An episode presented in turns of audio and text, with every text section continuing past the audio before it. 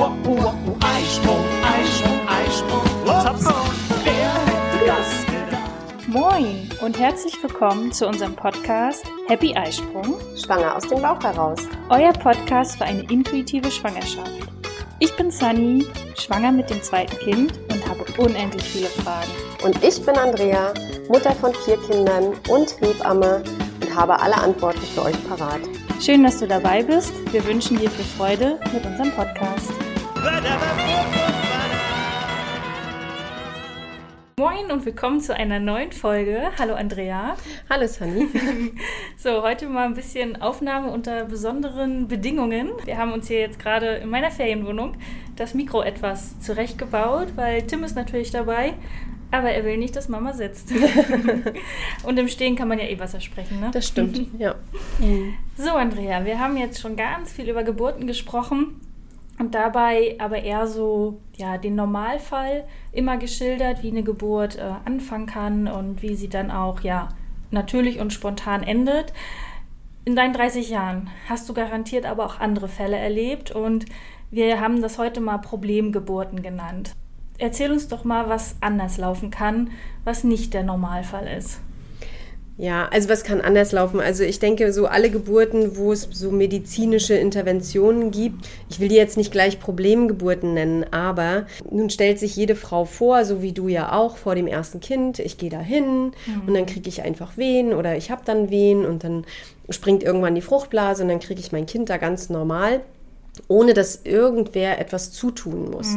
Und äh, es gibt aber natürlich in der Klinik auch ähm, reichlich medizinische Interventionen, die unter Umständen eben auch mal einen Geburtsvorgang beschleunigen können oder aber auch die notwendig werden, weil es der Mutter oder auch dem Kind nicht gut geht. Was zählt man alles zu medizinischen Interventionen? Das sind im Grunde alles Dinge, die wir von außen tun. Ja, also normalerweise wäre eine Frau ja alleine zu Hause, würde Wehen haben und irgendwann würde das Kind kommen. Und in einer Klinik gibt es natürlich auch routinemäßige medizinische Interventionen. Dazu zählt man zum Beispiel, dass da eine Flexüle gelegt wird, also ein Zugang, äh, dass man eben Infusionen geben kann oder ähm, dass auch no diese normale CTG-Kontrolle oder auch äh, eine Ultraschallkontrolle, das sind sowieso schon alles medizinische Interventionen, die aber jetzt nicht unbedingt und zwingend ein Problem für die Geburt darstellen oder die jetzt nichts nach sich ziehen, außer dass die Frau vielleicht, je nachdem, was gesagt wird oder was herausgefunden wird, vielleicht verängstigter ist und dann eher zumacht. Deswegen sollen diese medizinischen Interventionen ja auch deutlich, deutlich reduziert werden, auch in Kliniken. Ähm, ähnlich im Grunde wie bei der Hausgeburtshilfe, äh, dass da eben das Credo ist, je weniger oder weniger ist mehr. Ne? Und äh, einfach nur diesen geschützten Rahmen im Krankenhaus zu geben, falls irgendwelche Probleme auftreten. Was können es jetzt im Verlauf einer Geburt für Probleme geben?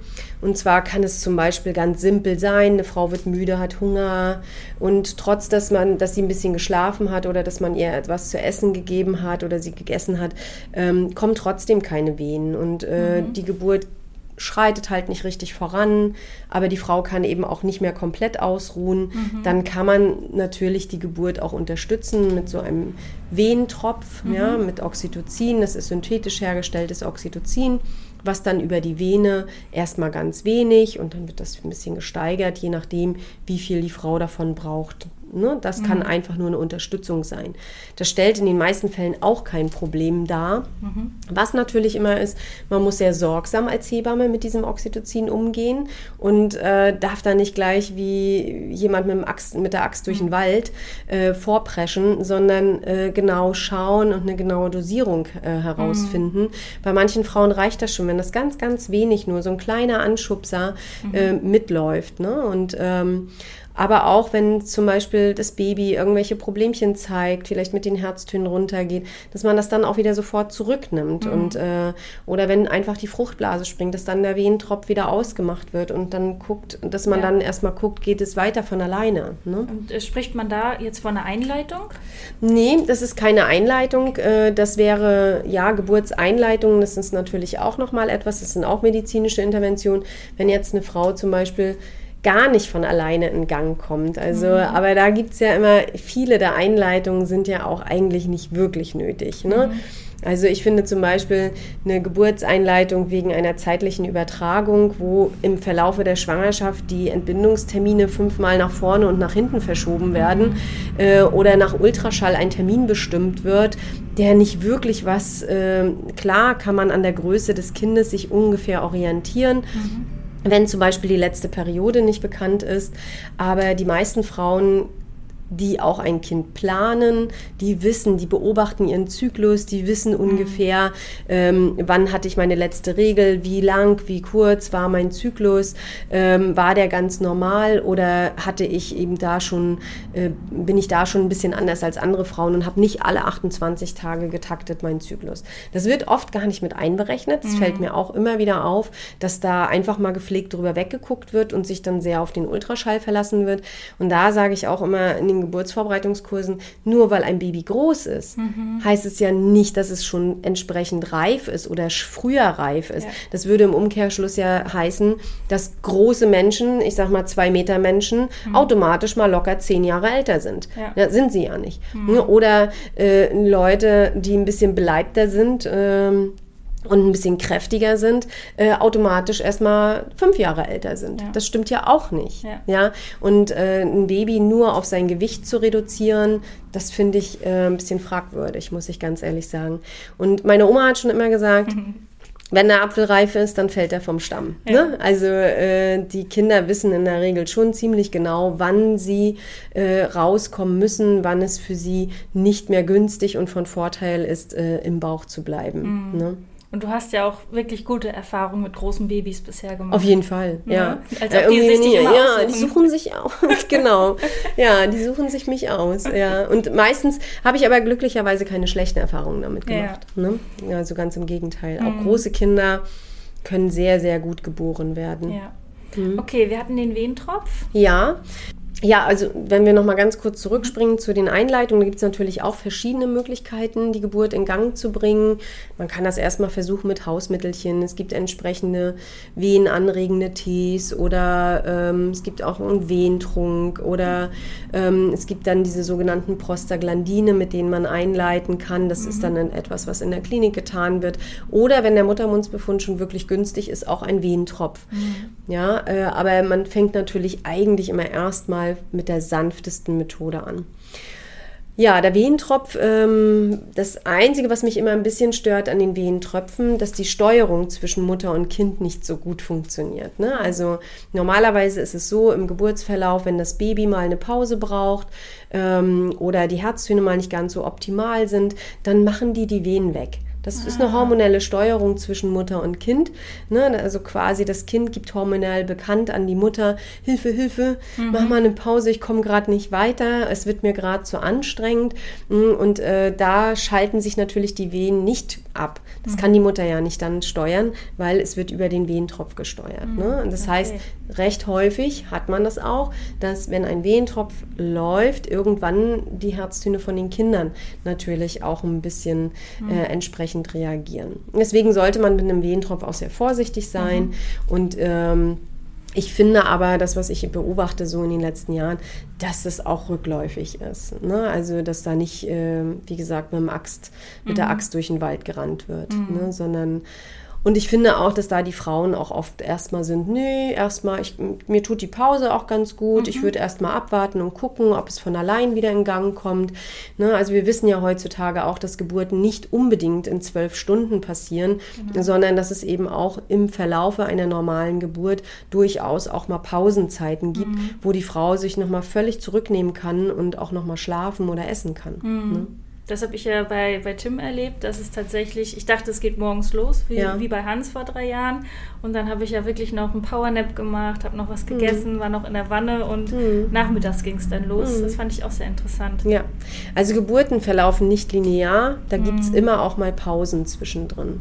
Ne, und gerade wenn der Körper nicht so ein Wohlbefinden hat, weil er eben müde ist oder mhm. weil noch Hunger da ist, äh, dann legt er auch eine Pause ein. Ähm, gut. Ja, der Wehentropf wäre eine medizinische Intervention, die jetzt nicht automatisch immer zu einer Problemgeburt führt, ne? sondern das ist quasi eine kleine, das ist so, wenn du einen Berg hochsteigst, das Anschubsen, ne? wenn dich von unten nochmal einer schiebt äh, oder von oben einer dir die Hand reicht, Ja. das ist quasi so ein bisschen eine Hilfestellung, wenn die Frau da alleine nicht weiterkommt. Ne? Mm, Ja, dann ähm, gibt es natürlich aber auch Geburten, die sehr lange gehen oder Frauen kommen schon sehr unausgeschlafen in die Geburt, ähm, sind dann natürlich auch äh, deutlich empfindsamer, was die Wehen, also die, die, die Schmerzgrenze wird ja immer geringer, je müder man wird. Ne, das kennt man auch aus dem normalen Leben. Wenn ich total durch bin, kaputt bin, müde bin, dann gehen die Kopfschmerzen, fühlen sich dann noch viel schlimmer an. Und so ist es mit den Wehen im Grunde auch. Kommt eine Frau schon sehr unausgeruht in die Geburt, dann kann das Schmerzempfinden einfach auch schon ganz, ganz anders sein. Deswegen ich sage zwar immer, äh, man kann eine Geburt sehr gut ohne eine Periduralanästhesie schaffen, also ohne diese Teilnarkose, aber man muss immer den Tag X schauen, wie ist es dann? Was habe ich denn schon hinter mir? Ich meine, wenn man vielleicht schon drei Nächte nicht geschlafen hat, Ja. äh, dann ist es auch keine Schande, wenn man merkt, ich bin so sehr an meinen Grenzen äh, und jetzt nehme ich eine Periduralanästhesie. Genau, das ist die PDA, ne? Diese PDA, genau. Diese Teilnarkose oder rückenmarksnahe Narkose, man liest unterschiedliche Dinge dazu. Ja. Ich bin wirklich, und das ist hier zumindest unter den Frauen auch ein offenes Geheimnis, überhaupt gar kein Freund davon. Aber zum Beispiel eine Frau, die schon über drei oder vier Tage eingeleitet wurde, äh, die ist irgendwann fertig Ja. und die ist irgendwann an ihren Grenzen und dann kann das durchaus auch mal sehr hilfreich sein. Mm, Eine peridurale Anästhesie so grundsätzlich zu nehmen, bin ich kein Freund von, weil die Frauen oftmals bewegungseingeschränkt sind. Und ich sage extra oftmals, weil es in Kliniken sehr unterschiedlich gehandhabt wird mit einer Periduralanästhesie. Es gibt so eine sogenannte Walking PDA, damit können, das wird nur ganz wenig gespritzt, damit können die Frauen auch laufen und sich bewegen. Du weißt, und wir haben da schon so oft drüber gesprochen, Bewegung unter der Geburt ist Ja. das A und O. Damit das Becken sich weiten kann, damit das Kreuzbein arbeiten kann, damit die Symphyse arbeiten kann, damit einfach auch genügend Platz ist im Becken. Und mit einer Periduralanästhesie, wenn die Frau wirklich lahmgelegt ist ab Bauchnabel abwärts und sich nicht mehr gut bewegen kann, dann ist das einfach schlecht. Und deswegen mag ich solche Periduralanästhesien nicht. Ja. Glaube ich. Kann ich mir sehr gut bei dir vorstellen. Ja, aber wie gesagt, es gibt auch durchaus Situationen, wo ich, wo ich auch mal einer Frau tatsächlich auch empfehle, nimm jetzt, vielleicht kann es uns eine Stunde Pause verschaffen, du kannst noch mal schlafen und dann hast du wirklich, dann stellen wir die ab und dann hast du genau, genügend Kraft und Energie, den letzten Schritt durch die Geburt zu gehen. Ne? Genau. Und was ist mit äh, Lachgas? Das soll ja auch gegen Schmerzen sein. Ja, ähm, wird in einigen Kliniken angeboten, aber durchaus nicht in jeder Klinik. Ich habe nicht so ein, ich habe jetzt nicht so ganz tolle Erfahrungen mit Lachgas gemacht. Ich biete das auch selten an. Also ich biete von mir aus sowieso nie was an, wenn mich eine Frau fragt, ob sie was gegen die Schmerzen haben kann. Aber im Grunde sind ja auch alle Schmerzmittel, äh, wenn wir da uns die Palette angucken, das sind ja auch alles medizinische Interventionen. Und also ich weiß nicht, bei einer guten Betreuung, bei einer guten Begleitung sind meine Erfahrungen, ich werde ganz selten nach Schmerzmitteln gefragt. Und bestimmt nicht, weil ich, ähm, ja, weil ich die Frau dann irgendwie anders bewerte oder so, überhaupt nicht. Mich kann jeder fragen, das bespreche ich auch immer im Vorfeld. Aber die meisten Frauen brauchen das eigentlich auch überhaupt gar nicht. Und ich kann mir auch vorstellen, dass natürlich viele sagen, Andrea, mach mal was, tu was. Aber dann ist es eher, glaube ich, äh, Positionswechsel. in Genau, oder bringen. man massiert oder man Ja. bewegt das Becken ein bisschen oder man bewegt mal das Bein ein bisschen, weil Mhm. da vielleicht ein Krampf ist oder man massiert den Bauch nochmal, um ein bisschen eine Entspannung reinzubringen. Also da gibt es ja viele, viele andere Dinge. Mhm. Genau. Ne? Ähm, und die meisten Frauen wollen aber auch irgendwie gar nicht. Ja. Hm. Kannst du aber mal kurz sagen, wie, also ich kenne das nicht, Lachgas, was, also wie, wie, die lacht sich ja denn da wahrscheinlich Nein. nicht schlapp, die Frau. Nein, Ähm, nee, nee, das ist ein, äh, das beruhigt die Frauen. Ne? Also sie atmen dieses Lachgas ein und es hat eine etwas schmerzlindernde Wirkung. Also Mhm. sie soll kriegen, es haben. Sie kriegen so eine Maske. Genau, und schnüffeln dann an dieser Maske rum. Okay. Ähm, aber es gibt ganz viele Frauen, äh, die auch da gleich schon sagen, oh nee, der Geruch, ich kann das nicht ab. Oder ne, auch die Maske riecht ja nach Gummi. Äh, und auch viele Frauen, die sagen, boah, nee, mir wird es total schlecht durch das Ja, Lachgas. okay. Also und das will man ja nicht noch als zusätzliche Beeinträchtigung. Ne? Genau, das wären so vielleicht so ein bisschen die schmerzlindernden Maßnahmen als medizinische Intervention. Ähm, dann haben wir natürlich äh, im Verlauf einer Geburt kann es unter Umständen auch mal Probleme mit dem Baby geben. Also es gibt durchaus mal Situationen, wo die Herztöne vielleicht nicht optimal sind.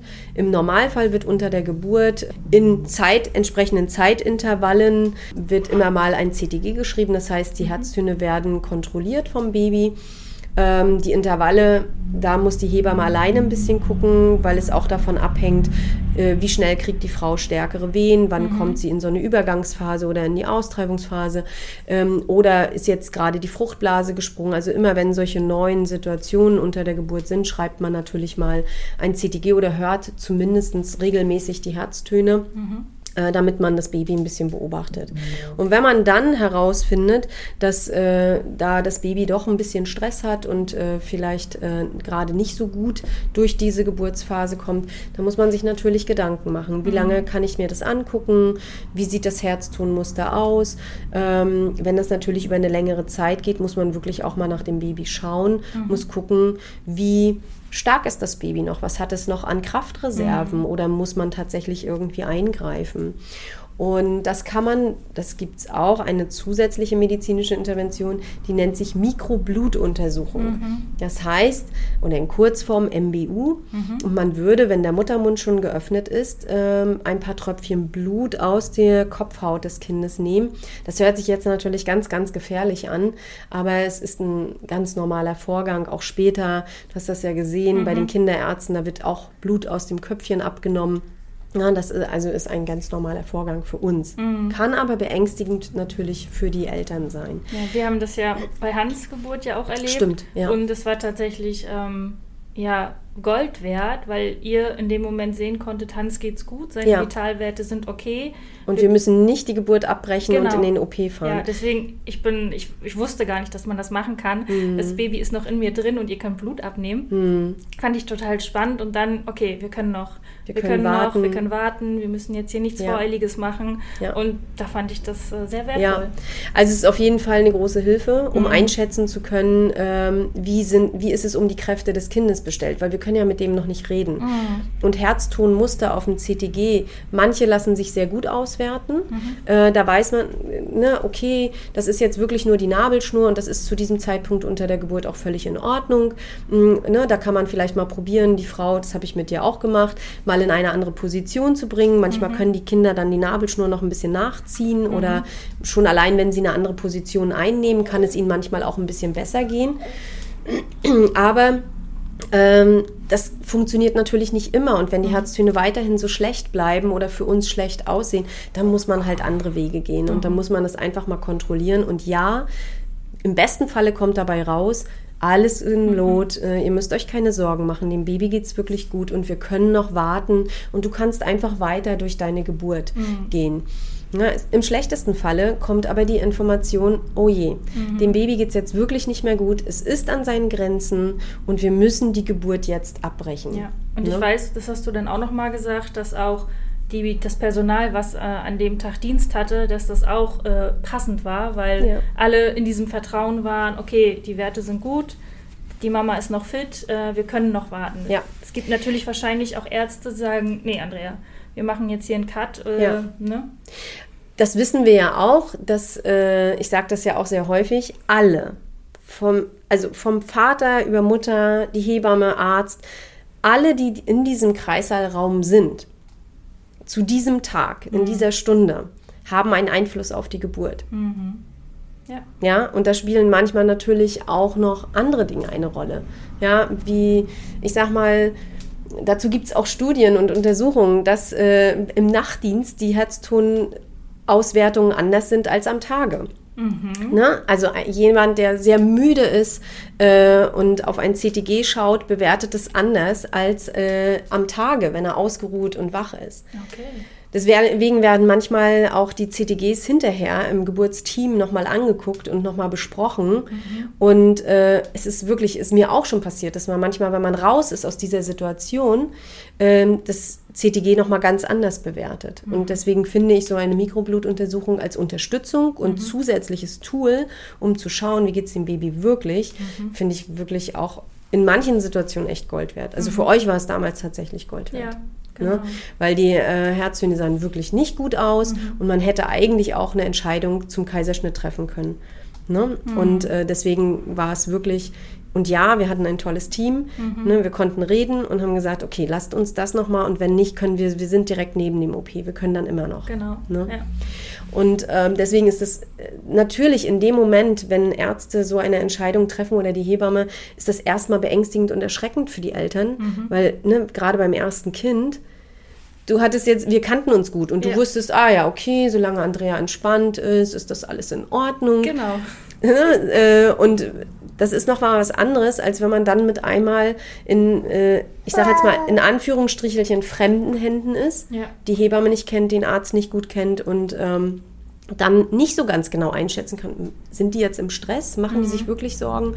Ne? Und dann manchmal müssen bestimmte Untersuchungen auch einfach schnell gehen. Mhm. Und dann wird hier zack, zack, zack, jeder weiß, was da zu tun ist und was da zu machen ist. Und dann sieht das, kann es unter Umständen auch mal ein bisschen hektisch aussehen, obwohl es vielleicht noch gar nicht so ist. Genau. Ne? Und äh, bei mir war ja bei der ersten Geburt, ich war ja noch nicht so lange in der Geburt drin, mhm. ähm, sodass man sagen könnte, okay, sie hat jetzt irgendwie schon zwei Tage, ja. ne, die, sie wird jetzt auch abbauen. Ähm, das war es ja nicht, aber das war auch gut, dass du mich schon so lange kanntest, wusstest mhm. auch, okay, Sunny, die Sportlerin, ne, die, zieht das jetzt hier die durch. wird hier noch ein mhm. bisschen können, weil auch die ja. Position, die am Ende ja für Hans gut war, die ich ja total schrecklich fand, ähm, das war ja schon sportlich. Ja. ja, ja. Und da fand ich es auch gut, dass du wusstest, okay, du kannst mir das zutrauen. Ja, ne? ja, ja.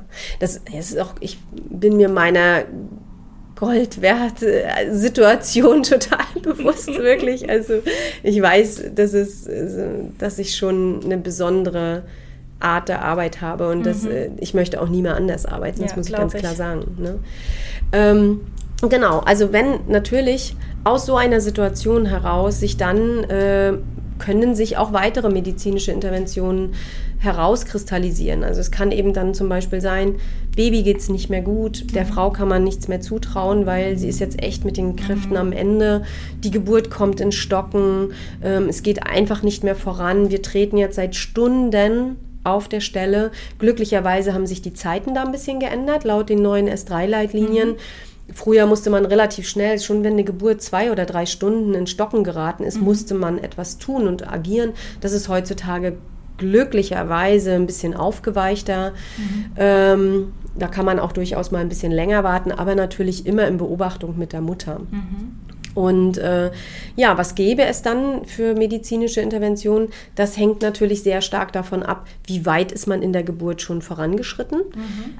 Wenn die Geburt eher schon tendenziell am Ende ist, das heißt, äh, wir sind schon in der letzten Phase der Geburt, in der ähm, dann, wenn der Muttermund vollständig geöffnet ist äh, und es muss nur noch das Baby tiefer rutschen und es mhm. ist vielleicht sogar auch schon bis in die Beckenmitte gerutscht, mhm. ähm, dann kann man die Geburt natürlich auch zu dem Zeitpunkt beenden durch eine sogenannte Saugglockengeburt. Das hört sich immer schlimm an. Mhm. Saugglocke mhm. hört sich sehr brutal an. Mhm. Aber es sind kleine Plastikkappen, mhm. die werden, oder heutzutage nennen wir die auch Kiwis, die werden eigentlich hauptsächlich eingesetzt. Es sind Kiwi-Glocken. Okay. Das hat heutzutage, auch wenn man mit älteren Menschen redet, die finden Sauglockengeburten wirklich noch ganz, ganz schlimm, mhm. weil damals waren das richtige Metallglocken. Es wurde an einen großen Apparat angeschlossen. Dann wurde da so ein Unterdruck produziert. Die Kinder hatten dolle Verletzungen auch mhm. auf den Köpfen. Äh, heutzutage sind es, wie gesagt, Kiwi-Glocken, sind kleine Plastikkappen, muss man sich vorstellen, wie eine kleine Plastikmütze. Mhm. Ja, die wird dann auf das Köpfchen positioniert und dann wird mit einem Griff ein Unterdruck produziert. Dann saugt sich das so richtig an, mhm. an der Kopfhaut. Und dann kann der Arzt quasi im Verlaufe des Beckens das Baby dort ein bisschen heraus begleiten. Mhm. Und ich sage extra begleiten und nicht ziehen, mhm. weil die Frau muss die Hauptarbeit tun.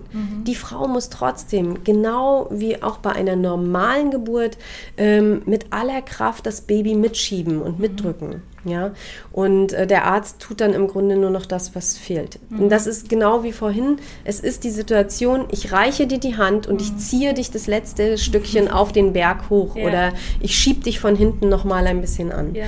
Ne, das sind, ist quasi eine Unterstützung am Ende der Geburt. Ähm, das kann der Arzt nicht alleine machen. Es sieht natürlich erstmal ein bisschen, ja, sehr medizinisch aus. Und ähm, ich kann das auch durchaus verstehen, wenn Frauen da auch ähm, ein schlechtes Gefühl haben oder hinterher vor allem ein schlechtes Gefühl haben, weil ja, jetzt habe ich das nicht alleine geschafft und ich habe das nicht alleine zu Ende gebracht. Aber da denke ich, wie oft gibt es im Leben Situationen, wo man eine kleine Hilfestellung und dann läuft man wieder äh, in der Spur. Das finde ich jetzt überhaupt nicht dramatisch. Richtig. Und Ne? wie bei uns in dem Fall, ähm, hattet ihr dann festgestellt, dass das Köpfchen von Hans ja ein bisschen schief war, also Ja. nicht richtig Hat drin lag. nicht und gut eingestellt. ja, der hätte Becken. wahrscheinlich noch Stunden Ja. dagegen gedrückt, gegen den Damm Ja. und wäre einfach nicht durchgekommen. Ja, und dann muss man auch wiederum fragen, äh, wie lange ist es auch gut für die Mutter, Ja. wenn das Baby immer so auf das Dammgewebe drückt, wenn wir an Langzeit. Äh, Folgen dann denken für Mhm. die Mutter, das Beckenbodengewebe ist völlig überdehnt, äh, ja, oder ne, das, auch der Mhm. Ursprung deiner schlimmen Rektusdiastase ist ja wahrscheinlich auch dieser massive Druck auf den Beckenboden. Ja. Ne? Und da muss man halt auch gucken. Das, wir, das Problem für uns Geburtshelfer ist immer, dass wir, wir stehen immer ein bisschen zwischen Baum und Borke. Ne? Wir müssen immer in beide Richtungen abwägen. Was ist jetzt gut fürs Kind? Was ist gut für die Mutter? Wie, können, wie lange können wir das noch tolerieren? Was können wir dem Kind zutrauen? Was können wir der Mutter zutrauen? Und äh, ja, es ist natürlich schwieriger, wenn du beide nicht kennst Mhm, richtig. einen fremden Menschen einfach mal so einzuschätzen und zu gucken, ja, wie fit ist denn der? Ähm, ne, da, das geht schlecht. Ja, ne? richtig. Ja. Und ähm, was ja bei uns dann ja noch mit hinzukam, ich weiß nicht, ob das ein medizinischer Eingriff ist, aber dass dann noch jemand auf den Bauch raufgedrückt hat. Gibt's Das hatten das? wir probiert, genau. Ja, das ist das sogenannte Kristellern. Das ist eigentlich nicht schön. Ja. Ich finde es wirklich nicht schön und ich äh, versuche das auch so gut es geht zu vermeiden. Äh, aber die Idee damals bei der Geburt war einfach, wenn oben einer ein bisschen mitschiebt, ob er den kleinen letzten Rest, es waren nur noch, ich glaube, Mhm. Ja, ein. Zentimeter, ähm, der gefühlt gefehlt hat, äh, äh, der dann vielleicht eine Sauglocke ersparen könnte oder eine Mhm. Kiwi ersparen könnte. Aber ähm, das hat auch nicht gut funktioniert. Ja, genau. Und ähm, gerade dieses, äh, das höre ich sehr, sehr, sehr oft auch, äh, ähm, gerade wenn Männer oder auch Frauen mir hinterher von der Geburt berichten. Ich finde, fast noch mehr sagen das dann die Männer. Ja, und dann haben die sich mit zu zweit auf den Bauch raufgeschmissen und haben das Baby da nach unten rausgedrückt. Ähm, ja, ich hoffe einfach, dass es nicht mehr so häufig ist. Also ich weiß gar nicht, wann ich das das letzte Mal nutzen musste. Das kommt vielleicht ein oder zweimal im Jahr vor. Aber es ist einfach keine schöne Situation. Und es gibt, das hat auch sowas Bedrohliches. Also ich finde, wir bedecken oder verdecken unseren Bauch, den halten wir immer geschützt. Ja, so, sofort, wenn eine bedrohliche Situation ist, bringen wir uns in Embryohaltung und schützen unseren Bauch. Und mit einmal sitzt da ein Arzt äh, und das sieht manchmal wirklich gefährlich aus, wenn die dann auch noch auf das Bett raufkrabbeln oder von oben mit Fäusten in diesen Bauch reinschieben. Und ich glaube, das macht manchmal mehr Trauma, als wenn man den Eltern sagen würde, passt auf, das funktioniert hier nicht von alleine. Wir setzen jetzt hier eine Kiwi-Glocke an. Sie drücken schön ordentlich mit und wir helfen einfach den Letz das letzte Stückchen. Ja. Ich glaube, du in deinem Fall hast es gar nicht mitbekommen. Ich habe das tatsächlich gar nicht so mitbekommen und ich glaube, ich habe auch nur ein oder zweimal probiert und dann habt ihr aber gleich gemerkt, nee, das, Das bringt's bringt- nichts. Und dann war ja die äh, Saugglocke, glaube ich, ganz kurz nur dran, weil das Ja. Köpfchen brauchte nur so einen ein- kleinen. Ja, für so- eine Wehe. Genau, richtig. Und dann war er schon da. Also das war ein kurzer Moment, dass ich den gar nicht so. Du hast den nicht registriert, weil wir das haben in Genau. Seitenlage gemacht. Genau. Ne? So kann es ja auch ablaufen. Und ähm, deswegen, also da vor dieser Sauglocke finde ich oder Kiwi muss man nicht solche große Angst haben, weil es wirklich eher eine Unterstützung sein kann für die Frau. Und da muss man hinterher sich auch nicht für grämen, finde ich, weil äh, das, das gibt es manchmal. Ne? Wenn wir hinfallen, hilft uns auch manchmal jemand hoch. Ne? Und äh, so sehe ich eine, eine, eine Kiwi-Geburt. Genau. manchmal ist es einfach aber auch für die Kinder total wichtig. Ne? Also eine, eine wirklich, wenn es denen nicht mehr gut geht äh, und eine bedrohliche Situation fürs Kind ist, dann muss man das auch schnell machen. Ne? Ja. Und für mich war das auch äh, am Ende so, wir haben ja dann auch nochmal drüber gesprochen, über die Geburt und man sieht ja dann auch im Mutterpass, ist ja auch eingetragen, ne, dass da dann ähm, die Abkürzung ist, glaube ich, VE. Ja. Ähm, Vakuumextraktion. Das ja. hört sich noch schlimmer an, Ja, finde ich. Und äh, ich habe aber auch in unserem Gespräch nochmal und auch mit Klaus, ähm, ist das für mich nicht äh, die Überschrift dieser Geburt gewesen, weil sie Nee. war tatsächlich bis zwei Stunden vorher wirklich fein für mich, wie Mhm. das alles so äh, gelaufen ist, vor allen Dingen für die erste Geburt. Und dass jetzt so die letzten Meter auf der Zielgeraden ähm, ein bisschen schwieriger waren, macht es für mich aber nicht, äh, dass ich sage, ich hatte eine blöde Geburt. Nee. Weil ich fand auch in den Momenten, in den zwei Stunden, mit diesem ganzen Team, was dabei war und ähm, vor allen Dingen Klaus, du und ich, haben wir das, finde ich, äh, sehr gut gelöst, diese ja, ungeplante Situation. Ja, und da, das, das finde ich halt auch. Man muss immer als Frau, man kann noch so sehr auf eine tolle Traumgeburt mit äh, Rosenblüten und Duftlämpchen und äh, Kerzenschein eingestellt sein. Aber es gibt immer auch Situationen in, in einem Kreissaal, vor allem in einem Kreissaal. Bei den Hausgeburten wird nicht die ganze Zeit, werden nicht die ganze Zeit Herztöne gehört. Manchmal sieht man es nicht. Mm, Beziehungsweise, selbst wenn man das regelmäßig hört, werden diese Hausgeburten auch abgebrochen. Und dann ist es auch wieder eine böse Klinikgeburt. ja? genau. ähm, es gibt ja auch viele Hausgeburten, die abgebrochen werden müssen. Ne? Und auch im Geburtshaus, ne? Auch im Geburtshaus, ja. Ne? Und ähm, es gibt immer mal unvorhersehbare Situationen im Kreißsaal. Kein Mensch weiß, wie geht es dem Baby, wie kommt es zurecht. Äh, ne? Also das ist alles, man muss offen bleiben in alle Richtungen. Ich sage ja immer, eher vierspurige Autobahn äh, ne? ist immer besser als eine kleine, schmale Landstraße. Ne? Ähm, gut, aber es kann ja zum Beispiel auch sein, dass es dem Baby vielleicht deutlich früher schlecht geht oder die, die, ja, die Geburt hört auf, kommt in Stocken, es geht nicht mehr weiter vorwärts, der Muttermund öffnet sich nicht.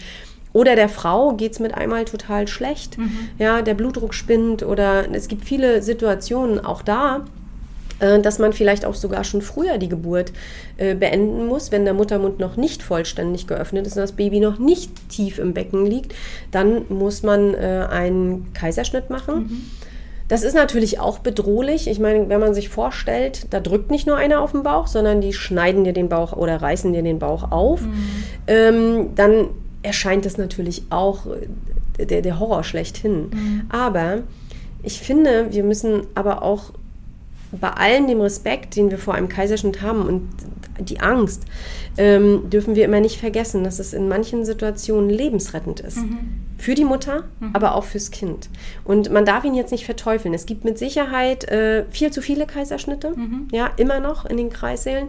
Ähm, die WHO empfiehlt eine Kaiserschnitt oder hat gesagt, die WHO ähm, gibt eine Kaiserschnittrate vor von ungefähr 12 Prozent. Da sagen sie, das ist wirklich notwendig. Das wären Geburten, wo entweder die Mutter oder das Kind wirklich, wirklich in Gefahr wären. Es gibt natürlich viele äh, Kaiserschnitte, die sich aus bestimmten Situationen heraus ergeben. Weil dann habe ich mit einer PDA angefangen, dann haben die Wehen nicht mehr ausgereicht, dann musste ich einen Wehentropf geben, irgendwann ging es dem Baby nicht mehr gut und dann mussten wir in den OP fahren. Also häufig ist der Kaiserschnitt auch das Endresultat aus vielen vorherigen medizinischen Interventionen. Und ähm, aber bei all dem dürfen wir trotzdem nicht vergessen, dass äh, wären wir zu einem anderen Jahrtausend am Leben, wären die Frauen oder aber die Kinder verstorben. Ja. Da gibt es eine schöne Serie zu, die Charité. Wer die mal gesehen hat, äh, gerade die frühen Folgen, die Anfänge der Charité, da war das noch nicht üblich. Da war das das Todesurteil entweder fürs Kind oder auch für die Mutter, wenn der Bauch aufgeschnitten wurde, weil die Narkosen noch nicht gut funktioniert haben. Noch weiter davor hatte man noch nicht mal Narkosen. Da war das absolutes Todesurteil. Und deswegen muss man bei all dem sich wirklich auch mal wieder darauf besinnen und sich einfach sagen, okay, es war jetzt wirklich, wirklich nötig. Ich habe auch Kaiserschnittgeburten. Ne? Also es ist ja nicht so, dass ich in den Kreißsaal gehe und schwuppsdiwupps, alle Kinder kommen da schön normal auf die Welt. Es ist zwar häufig so, Kann man die Garantie nicht mitbuchen? Nee, leider nicht. Aber äh, das ist häufig so. Aber auch ich äh, kann mir ja, kann mir das noch so toll vorstellen und äh, trotzdem funktioniert das manchmal nicht. Ne? Kannst du uns mal ganz kurz äh, schildern, wie das läuft? Ihr seid im Kreissaal. Es Mhm. wird dann, du hast gerade beschrieben, das hat nicht funktioniert, das nicht. Es wird dann entschieden. Es wird ein Kaiserschnitt gemacht. Mhm. Kannst du uns mal kurz so die drei, vier Schritte erklären, bis es dann äh, wirklich zum, ja, Aufsch also zum Kaiserschnitt kommt? Was OP Das, ja, gefahren? das kommt darauf an, was, äh, aus welchem Grund man den Kaiserschnitt machen muss. Es gibt ähm, Kaiserschnitte, wenn es einfach nur nicht richtig vorwärts geht, aber der Mutter und dem Baby geht's gut, kann man das ganz langsam in Angriff nehmen. Und dann kann man die Frau und auch den Mann entsprechend vorbereiten. Man kann vorher nochmal alles vernünftig erklären. Ich nehme mir meistens ein Becken und zeige dann auch, wenn das Baby sich falsch eingestellt ist, ich zeige das richtig mit der Puppe, dass es für die Eltern auch klar ist, warum ist das jetzt Mm, und warum kommen wir nicht weiter. Es gibt natürlich, also dann würde man ganz, ganz in Ruhe alles vorbereiten. Dann kommt die Anästhesie, spricht nochmal mit dem Paar, man bespricht, welche Narkose. Das Ach, da sind- kann man wählen. ja, Ah, da okay. es wird dann, also wir wollen eigentlich möglichst immer mm, in Teilnarkose operieren. Es gibt aber manchmal auch Frauen, die sagen, nee, das traue ich mir nicht zu, ich möchte lieber in Vollnarkose. Ähm, es gibt aber auch manchmal die umgekehrte Situation, wo wir sagen müssen, das geht jetzt nicht mehr in Teilnarkose. Dem Baby geht es wirklich nicht gut. Wir haben keine Zeit und wir müssen zu einem sogenannten Notkaiserschnitt. Da wird nicht mehr viel erklärt. Es wird eine Vollnarkose gemacht. Und äh, dann, das geht total schnell. Mit einmal stehen fünf, sechs Leute im Kreissaal. Ach, da wird der vor Ort Ähm, gemacht? Nein, der wird nicht vor Ort gemacht. Aber äh, um die Frau überhaupt in den OP zu bringen, Mhm. musst du ja fix noch ein bisschen was vorbereiten. Und äh, dafür brauchst du natürlich jede helfende Hand. Das heißt, wenn ein Notkaiserschnitt, dann kommen alle und helfen. Mhm. Und die Frau wird ganz zügig in den OP gebracht. Bei uns ist der OP direkt zwei Türen weiter Mhm. oder eine Tür weiter, je nachdem, in welchem Kreissaal man ist. Wir haben einen Kreissaal-OP für Notsituationen. Das ist auch in den meisten anderen Kreissälen so. Mhm. Und äh, diese Notoperationen müssen dann ganz, ganz schnell Mhm. gemacht werden. Wie ist das für den Partner, der Mann? Ja, ist fürchterlich. Bleibt der dabei? Wird der raus? Nein, bei Notoperationen. Also bei uns ist es so. Ähm, Es kann durchaus sein, dass es in anderen Kliniken ein bisschen anders gehandelt wird. Aber der Mann bleibt im Kreissaal zurück und die Frau geht in den OP. Okay, das ist auch bei einem, also das ist beim Notfallkaiserschnitt so, aber auch beim normalen. Mhm. Ich sage jetzt mal, bei einem ich, entspannteren Kaiserschnitt, wo man noch alles, dann darf der Mann, also zurzeit wegen Corona nicht, aber sonst sitzen die Männer wirklich am Kopfende der Frau, Okay. dürfen die mit äh, in den, äh, in den OP-Saal. Ne? Und können die dann auch entscheiden, äh, ob das abgehängt ist oder ob sie mitgucken können? Das gibt es in einigen Kliniken, die sogenannte Kaisergeburt, wo dann wirklich, wenn das Baby äh, aus dem Bauch herauskommt, äh, die Tücher runtergenommen werden. Ähm, das ist, bei uns in Wismar gibt es das nicht. Mhm, okay. Das aber- machen wir hier nicht. Mhm. Ja, aber es gibt durchaus einige Kliniken. Da, aber ich finde es ein bisschen, also als persönliche Meinung würde ich sagen, es kann sicherlich sein, dass der eine oder andere das total toll findet. Ich finde es spooky, Hm. muss ich ehrlich sagen. Ich möchte nicht, dass da einer mir in meinen offenen Bauch guckt Hm. und auch nicht mein Partner. Also Ja. Ich, ich weiß ich nicht, ich würde es, glaube ich, nicht sehen wollen. Ich war nie in der Situation, glücklicherweise, Mm, aber man darf auch nicht vergessen, weißt du, du hast, bist in, mit in der Vorstellung in den Kreissaal gegangen, wir kriegen da das Baby ganz normal und äh, gehen danach halt wieder entweder nach Hause oder auf die Entbindungsstation. Und äh, dann mit einmal ist so alles anders. Ja, ich sage immer zu den Frauen, das ist wie, du hast dir einen tollen Urlaub gebucht, ja, auf den Malediven und denkst, oh ja, 14 Tage Malediven, geil. Ja, da werde ich schön schwimmen gehen, schnorcheln, wir fahren ein bisschen mit dem Segelboot, ganz romantisch, supi. So, und dann das haben wir ja nun in den letzten Jahren so alles erlebt. Corona ist jetzt die eine Geschichte. Aber stell dir einfach nur vor, bist in den falschen Flieger eingestiegen. ja? Und bist in Amsterdam gelandet. Oh ja. Amsterdam ist eine richtig schöne Stadt. Ich fahre da auch hin, in Urlaub jetzt wieder. Ähm, und ich, ich finde es eine wirklich schöne Stadt. Aber ich hatte ja in meinem Kopf Malediven. Was will ich jetzt in Amsterdam? Ja. Ich habe, was soll ich mit meinen Schnorchelsachen in Amsterdam? Ja, ja? Und ähm, das ist, äh, ich glaube, das müssen die Frauen im Kopf klarkriegen. Ne? Und gerade wenn man sich äh, die Leitplanken zu eng setzt Ja. und sich nicht mit den anderen Eventualitäten auseinandersetzt, ähm, dann ist es schwer, da hinterher äh, Fuß zu fassen. Ne? Und äh, das, das, ich glaube, das ist das größte Problem, dass man enttäuscht ist äh, oder betrogen ist um das, was man sich vorgestellt hat. Auf jeden Fall. Ne? Und ähm, bring mal die Kaiserschnitt-Darstellung ähm, Darstellung bitte nochmal zu Ende, wenn das Baby dann rausgeholt wird. Hm. Wie läuft das dann weiter? Dann wird es, äh, und das ist mittlerweile auch schon fast Standard in den Kreissälen, dann legt man heutzutage schon einen sehr großen Wert, dass das Baby möglichst zur Mama auf die Brust gelegt wird. Also das Bonding soll dann trotzdem da sein. Mm, Und deswegen geht der Papa ja auch mit in den OP, ne, dass die wirklich als Familie zusammen dann das Baby auf der Brust der Mutter genießen können. Und bis die OP zu Ende ist. Ah, ja. Bei uns in Wismar werden zum Beispiel, zumindest bei geplanten Kaiserschnitten, manchmal plant man das ja auch schon im Voraus. Es gibt ja auch manchmal Gründe, warum ein Baby gar nicht erst anders in die Geburt geht oder die Frau nicht anders in die Geburt geht. Und da wird richtig der OP äh, vorgewärmt. Da wird richtig warme Luft reingepustet äh, und auch die Frau wird mit warmer Luft, äh, damit die nicht, äh, damit das Baby hinterher nicht auskühlt. Da werden extra die OP-Säle aufgeheizt. Ne? Und hast du auch schon mal den Fall anders erlebt, dass ähm, ein Kaiserschnitt geplant war, Ja. aber es dann doch zu einer Spontangeburt Ja, kam? habe ich auch. Ähm, auch das kommt durchaus mal vor, äh, dass eine Frau unbedingt eine, einen Kaiserschnitt haben möchte und dann schwuppsdiwupps mit einmal die Geburt so schnell vorbei ist, dass man sagt, nee, da, da können wir jetzt auch keinen Kaiserschnitt mehr machen. Das ist jetzt, jetzt muss das Kind halt so kriegen. Das gibt es auch. Okay. Aber es ist genauso. Die müssen auch hinterher erstmal klarkommen mit der Geburt, weil auch in ihrer Vorstellung war ja etwas ganz, ganz anderes. Ja. Und es ist genauso wie, auch darüber können wir mit Sicherheit nochmal sprechen, weil es ein ganz anderes Thema ist. Aber zum Beispiel geht ja, geht eine Frau ja davon aus, ich bin jetzt 40 Wochen schwanger und dann kommt mein Baby. Ne, wir haben aber auch viele Frühchenmütter, wo die Schwangerschaft mit einmal schon nach 28 Wochen vorbei ist. Ja. Die sind auch betrogen um ihre Vorstellung, dass sie bis zur 40. Woche kommen. Genau. Ne? Richtig. Und äh, ich glaube, letztendlich und unterm Strich ist es eigentlich dieses, ähm, wir haben eine Vorstellung im Kopf, wie das dann sein soll, und die tritt nicht ein. Mhm. Ja. Deshalb ist die Enttäuschung groß. Ja. Ja? Und sag mal zu dieser Entscheidung, wo du sagst, äh, es gibt auch welche, die das ganz bewusst vorher entscheiden. Können die das einfach so entscheiden oder muss es einen medizinischen Grund dafür geben? Also eine Frau darf auch selbstständig entscheiden, ob sie einen Kaiserschnitt möchte oder nicht. Trotzdem hat die Klinik aber die Möglichkeit zu sagen, das können Sie gerne machen. Sie können sich gerne den Bauch aufschneiden.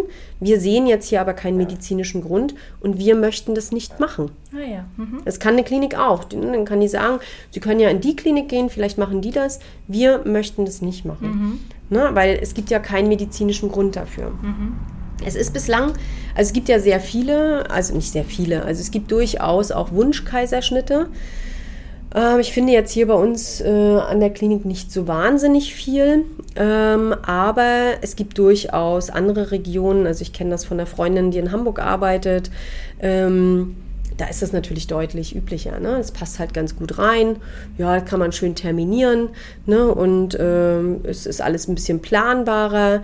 Unsere Gesellschaft ist ja heutzutage auch so. Ne? Es soll ja alles möglichst nach Plan laufen. Und dann stellt man fest, dass das Leben doch irgendwie eigene Wege geht.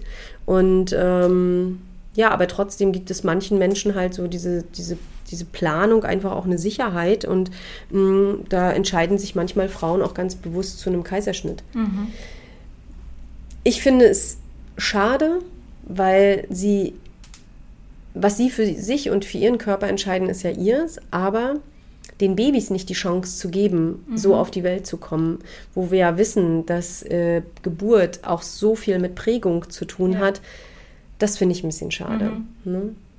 Aber letztendlich, ähm, man kann als medizinisches Personal, also Ärzte oder auch Hebammen, nur in alle Richtungen aufklären und darlegen, was macht es mit dir, was macht es mit deinem Körper, auch langfristig ähm, und was macht es vor allem auch mit den Babys.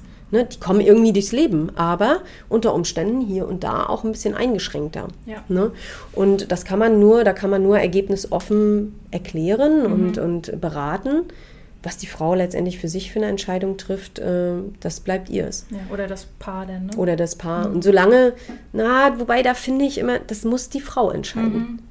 Ist- Also das ist eine Situation, da finde ich es nicht gut, weil es gibt durchaus auch Männer, die auch ein bisschen drängeln und so. Ja, aber das wäre doch cool, so ein geplanter Kaiserschnitt. Äh, Ah, dann können okay. wir das genau so legen, dass das bei mir in die Arbeit reinpasst oder zwischen die Dienstreisen. Hast du das schon erlebt? Ja. Oh Ja. Gott. Und das, da denke ich immer, und da tut mir leid, Ja. es ist der Körper der Frau. Sie muss langfristig auch mit den Folgen eines Kaiserschnittes leben. Ja, also es ist ja nicht so, dass wenn einem da einer in der Mitte den Bauch aufschneidet, dass das, dass das völlig unbeeindruckt den Körper lässt. Da werden Sehnen durchgeschnitten, Nerven durchgeschnitten. Und Das macht was mit dem Rücken zum Beispiel. Ja, du hast ja gar nicht mehr diese Stabilität vorne im Ja. Bauch. Ähm, Da da ma das macht was mit der ne, Bandscheibenvorfälle sind nach Kaiserschnitten zum Beispiel auch deutlich gehäufter. Also du hast nicht nur die Kaiserschnittnarbe, sondern Nein, viel mehr. du hast ja auch noch andere körperliche Beeinträchtigungen und das vergessen ja auch viele. Ne? Äh, Klar ist es charmant, ja, dann gehe ich da hin und dann lasse ich mir den Bauch aufschneiden, habe ich keine Schmerzen. Du hast hinterher Schmerzen, ne? so, so eine frische OP und es kann dir auch keiner sagen, wie verheilt die Narbe. Ne? Ich hatte mal eine Patientin, die wollte unbedingt das zweite Kind äh, als Wunschkaiserschnitt. Das sollte per Kaiserschnitt auf die Welt kommen. Die hatte so schlimme Narben, also Wundheilungsstörungen. Die hat sich so geärgert, also weil die wirklich acht Wochen lang eingeschränkt war, weil die Narbe nicht richtig geheilt ist. Und deswegen sollte man wirklich, ich sage immer den Frauen, wenn die zu mir kommen und sagen, ach, da, für mich ist das klar im Kopf, also ich will einen Kaiserschnitt haben, dann sage ich immer, das ist in Ordnung, das ist ja auch deine Entscheidung, aber bitte lass uns mal eine Pro- und Kontraliste durchgehen. Ja. Ja, ich sage dir, was gibt es, also mit was für Einschränkungen unter Umständen musst du leben oder dein Baby. Und du setzt mal dagegen, was es trotzdem für dich noch für einen Mehrwert hat. Ja, also das mache ich mit denen Ja. schon. Ich glaube, es ist auch spannend, wo das manchmal so herkommt, ne? Diese ähm, Mhm. Entscheidung, also man kommt zu dir, man hat vorher eine vorgefertigte Meinung. Mhm. äh, Und manchmal kommt das ja nur, du hast vorhin so die vielspurige Autobahn genannt, Mhm. ne? manchmal kommt das nur so von einer Nebenstraße daher und Mhm. dann sieht man erstmal, was man noch so für Möglichkeiten hat mit Pro und Contra. Ja. Und dann gehen die wahrscheinlich nach dem Gespräch raus und entscheiden sich nochmal Gibt es um. auch, na, ich will immer niemanden umstimmen, Mhm. das, ist, das liegt mir fern. Aber manchmal höre ich zum Beispiel so Sachen, ja, am besten lasse ich gleich einen Kaiserschnitt machen. Bei uns in der Familie haben sowieso alle per Kaiserschnitt entbunden. Ja, so meine ich, ne? Ne? Man, man So. kommt so aus diesem einen Blickwinkel nur. Mhm. Genau. Und äh, da denke ich immer, nö, da muss ich schon nochmal dazwischen grätschen und muss auch nochmal sagen, äh, ja, aber so ist es ja nicht. Mhm. Ne? Also es heißt ja nicht nur, weil es da in der Familie, das kann trotzdem normal laufen. Mhm. Das waren ja zum Teil auch ganz andere Situationen. Ne? Wenn wir zum Beispiel in den 70er, also 70er ginge, aber 80er, 90er Jahre, Mhm. da war ja terminierte Geburten, total viele medizinische Interventionen, Mhm. Einleitung, noch und nöcher.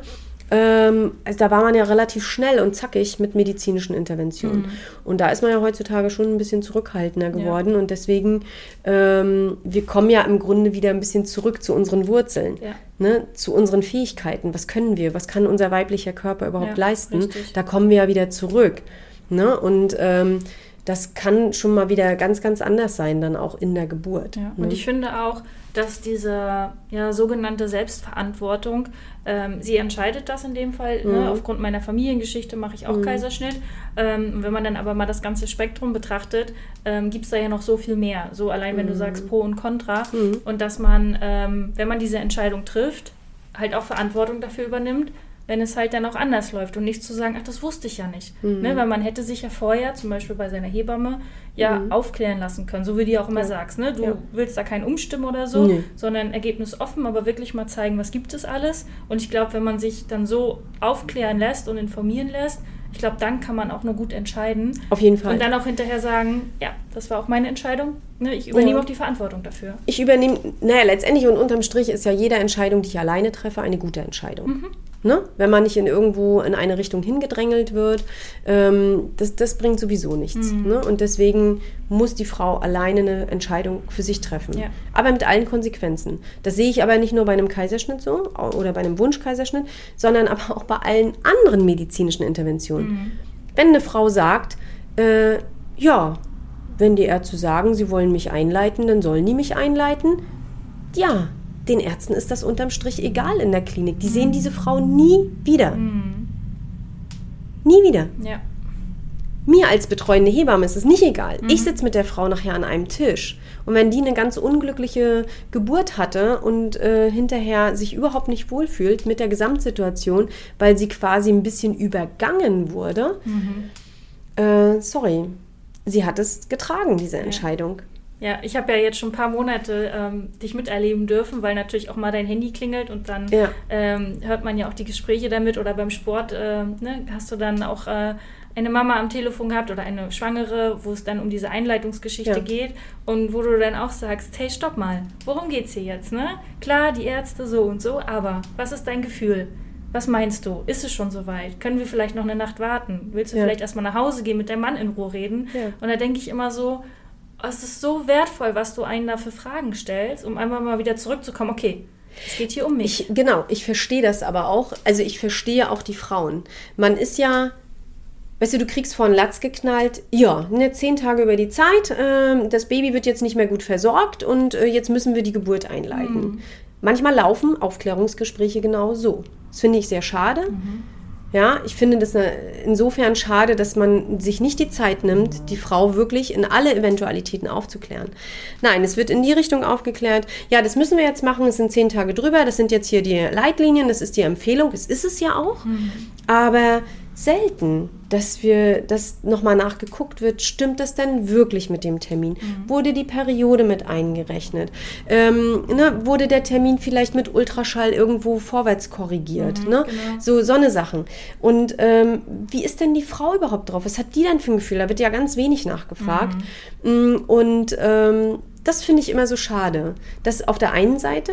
Auf der anderen Seite finde ich aber auch schade, dass die Frauen dann in so einer Schockstarre sind und nicht mehr ihren Kopf einschalten. Und nicht mehr bei sich sind und mal sich hinterfragen, ist es das wirklich, was ich jetzt will? Weil hinterher dann zu sagen, ja, das war ja alles Kacke, Ja, aber die Ärzte haben doch gesagt. ja, ne? Also hinterher dann zu sagen, äh, das war ja alles scheiße und das war ja alles doof und äh, jetzt habe ich hier so eine blöde Geburt gehabt, äh, das finde ich dann auch nicht richtig. Und deswegen denke ich immer, lieber, ich meine, es, wenn ein Kind zehn Tage über die Zeit ist, dann stirbt es ja nicht gleich. Ja. Ne? Also man kann viel kontrollieren und wenn alles im Lot ist und alles gut ist, dann ähm, und selbst mit ein bisschen zu wenig Fruchtwasser oder mit einer leicht verkalkten Plazenta, das ist auch total normal am Ende. Aber auf der einen Seite brauchen wir eine bessere Aufklärung, finde ich. Da muss sich Zeit für genommen werden, damit die Frau auch gut in die Geburt kommt. Selbst wenn sie sich für eine Einleitung entscheidet, sie nicht angstvoll in die Geburt geht, sondern dass sie dann auch entspannt ist und auch diese Entscheidung total mitträgt dann kommt sie auch besser in die Geburt. Und auf der anderen Seite wünsche ich mir aber auch manchmal, dass die Frauen wirklich auch mal sagen, okay, ich habe mir das jetzt alles angehört, ich will mich jetzt erstmal sammeln, ich will noch mal spazieren gehen oder ich gehe jetzt noch mal einen Abend nach Hause, ich beratschlage mich noch mal mit meinem Mann, ich horche noch mal in mich rein und treffe eine Entscheidung. Ja. Und tragen dann diese Entscheidung auch. Und äh, dann nicht hinterher dieses, ja, das war ja alles Mist. Ne? Richtig. Oder die bösen Ärzte. Oder die Hebammen waren dann kacke. Und jetzt hatte ich so eine blöde Geburt. Nee, das, das finde ich auch zu einfach. Richtig, genau. Ne? Und da ist es halt mega wertvoll, dass du einfach schon so früh äh, bei uns Schwangeren bist und uns begleitest Mhm. und wahrscheinlich auch ein Gefühl dafür hast. So, manchmal gibst du ja auch Tipps ab, ne? Wann kommen denn diese Kinder? Oder nee, nee, jetzt kommt das nicht nächste Woche. Ja, du hast das ja genau. manchmal so im Gefühl. Und da finde ich das ähm, sehr, sehr wertvoll, dass du dein Konzept halt so ist, dass du gleich von Anfang an mit begleitest. Mhm. Ähm, in der Regel sind es, glaube ich, drei Gespräche pro Trimester, ja eins. Mhm, aber ungefähr. Aber bei Bedarf auch Bedarf. mehr. Ja. Mhm. Mhm. Okay, dann hatten wir uns als letztes hier noch notiert, ähm, nach der Geburt die Blutung. Wir Ja. haben ja noch eine extra Folge zur Geburtsverletzung gemacht, aber Ja. dir war wichtig, ähm, dieses Genau. Thema heute noch mit den Blutungen äh, abzuschließen. Sag mal warum. Also, wo viele auch nicht drauf gefasst sind, äh, dass natürlich selbst nach einer ge normalen Geburt alles ist tutti gelaufen und das Baby ist da und liegt bei der Mama auf der Brust. Auch da kann es noch Probleme geben im Geburtsverlauf. Zum Beispiel, dass der Mutterkuchen sich nicht richtig löst von alleine. Ähm, dann müsste die Frau nochmal in den OP. Diese, dieser Mutterkuchen muss dann gelöst werden. Oder aber der Mutterkuchen kommt raus, ist aber nicht vollständig, sichtbar nicht vollständig. Dann wird nochmal ein Ultraschall gemacht, wird nochmal geguckt, wenn noch was drin ist. Dann muss das auch rausgeholt werden. Und das wird in einer kleinen Kurznarkose im OP gemacht. Ne? Also das muss man dann auch wissen. Oder aber die Gebärmutter ist so schlappi mit einmal nach der Geburt, dass es sehr viel blutet. Ne? Auch da ähm, und da muss man einfach gucken, äh, Blutung ist immer Mist. Also so nach der Geburt, wenn eine Frau da so doll blutet, ähm, da schwingt natürlich auch immer die Sorge, der begleitenden Person, also der medizinischen Person, eine Rolle äh, oder schwingt da mit rein. Äh, weil, naja, Blut haben wir nur begrenzt in unserem Körper. Und man muss halt diese Blutung dann auch ganz, ganz schnell zum Stehen bringen. Und dann kann es genauso wie bei einem Notkaiserschnitt dann auch erstmal zack, zack, zack. Äh, ne, auch da sitzt jeder Handgriff, da weiß auch jeder, was er zu tun hat. Es gibt Standards, die wir abarbeiten, äh, wenn, wenn es da zu stärkeren Blutungen kommt. Ne? Und da muss man gucken, ähm, was dann funktioniert und Genau. was dann hilft. Aber da ja, ist es dann, ist, genau, manchmal hat man die Zeit, auch da, ne, wenn wir sehen, okay, das ist nicht vollständig oder der Mutterkuchen löst sich nicht, die Frau blutet jetzt noch nicht stärker, dann kann man auch noch in Ruhe aufklären, so und so ist die Situation, jetzt müssen wir in den OP fahren. Ähm, da sage ich auch mal den Frauen, denk an was Schönes, denk an dein Baby, dann hast du einen schönen Traum. Ne? Und der Papa wartet im Kreissaal und es gibt aber auch Situationen, wo das total schnell gehen muss. Wenn eine Frau mit einmal richtig doll blutet, dann müssen wir schnell in den OP, äh, weil man dann natürlich die Ursache finden muss. Ne? Und äh, da bleibt leider, leider nicht mehr so viel Zeit zum Aufklären. Da kriegt der Papa nur das Baby in den Arm und dann wird nur gesagt, so, wir können nachher drüber reden, aber jetzt müssen wir alle laufen. Ne? Okay. Und äh, auch, dass man da, man muss halt einfach auch darauf vorbereitet sein, dass es auch mal Notsituationen gibt, wo es auch für das Paar vielleicht erstmal hektischer sein kann, wo man aber dann einfach auch Vertrauen in dieses OP-Team oder in dieses Geburtsteam haben muss, ähm, dass alles gut wird. Ja. Ne? Ihr sagt ja auch, glaube ich, Nachgeburt, ne? Zu dem, wenn der Mutterkuchen rauskommt. Plazenta ähm, eigentlich, aber ja, genau. Mhm. Und dann hat das so Nachgeburt, ganz viele ja. verschiedene Namen. Der Mutterkuchen kommt ja auch meist mit einer Wehe ja, dann äh, ja raus. Ähm, manchmal blockiert eine volle Blase. ja, Das dann auch, mal. Das ja. fand ich bei mir sehr interessant. Äh, okay. Ähm, Danach war alles äh, tutti frutti. Apropos Stichwort Nachwehen. Ja. Ähm, ich habe das ja jetzt von der ersten zur zweiten Geburt gedacht, wow, Tim war schon längst da. Die Nachwehen hörten nicht auf, hörten nicht auf. Ich dachte, ich wäre noch unter der Geburt. Sag noch mal einen Satz zu diesen Nachwehen. Äh, du hast vier Geburten erlebt. Oh ja, es wird immer schöner. Schön, In Anführungsstrichen. Die Nachwehen werden von Kind zu Kind immer mehr. Ja. Ja. und wozu gibt's die? Warum sind Damit die die... Gebärmutter sich gut zusammenzieht. Du merkst es ja auch schon äh, bei der zweiten Schwangerschaft, dass der Bauch viel Mhm. mehr auch schon im Vorfeld, ne, so ab der, ich sag mal, 32., 33. Woche deutlich mehr Spannung im Bauch ist, die Frau immer mal wieder Wehen hat, auch Vorbereitungswehen, Mhm. dass das alles ein bisschen intensiver ist. Und nach der Geburt ist das auch so. Die Muskulatur muss ein bisschen mehr üben. Mhm. Naja, so wenn man älter wird, ist die Muskulatur auch ein bisschen schlaffer. Man muss ein bisschen mehr trainieren oder anders trainieren, mh, als äh, wenn man noch knackige 20 ist. Ne? Ja, ich, hab, ich weiß nur noch den Spruch aus dem Kreislauf von dir, Sunny, mit Geburt wird das immer easier, aber die Nachwehen werden immer schöner. Ja, schöner. ja, genau. Ne, ja. mhm. Okay, prima. Äh, uns war das ganz wichtig, insbesondere dir ganz wichtig, auch mal diese Seite zu zeigen, dass Mhm. halt es auch mal anders kommen kann als die geplante Wunschvorstellung. Ich denke, du hast. Gibt Ich glaube, ich habe alles erzählt. Genau, ne? Nee, das Wichtigste. äh, Es gibt nichts, was es nicht gibt im Ja, Kreissaal. richtig. Aber das jetzt hier äh, alles breit zu treten, das wäre, glaube ich, nicht der. Also, das ist nicht der richtige Raum dafür. Genau. Ne? Aber wir haben mal darüber geredet, man Ja. Mhm. konnte sich das mal anhören und weiß, okay, das habe ich schon mal irgendwo gehört im Podcast von Andrea und Sunny. Genau. Super. Gut, dann Ahoi und bis zur nächsten Woche. Bis bald. Wir freuen uns, dass du auch heute zugehört hast. Wir hoffen, du konntest auch aus dieser Folge interessante Impulse mitnehmen. Gib uns gerne Feedback oder stelle uns weitere Fragen an. Frage at happy-eisprung.de oder schau gerne auch in unserer Facebook-Gruppe vorbei. Die heißt Schwangerschaft, natürlich gesund, glücklich wir. Bis zur nächsten Folge, wenn es wieder heißt Happy Eisprung. Schwanger aus dem Bauch heraus. Ahoi!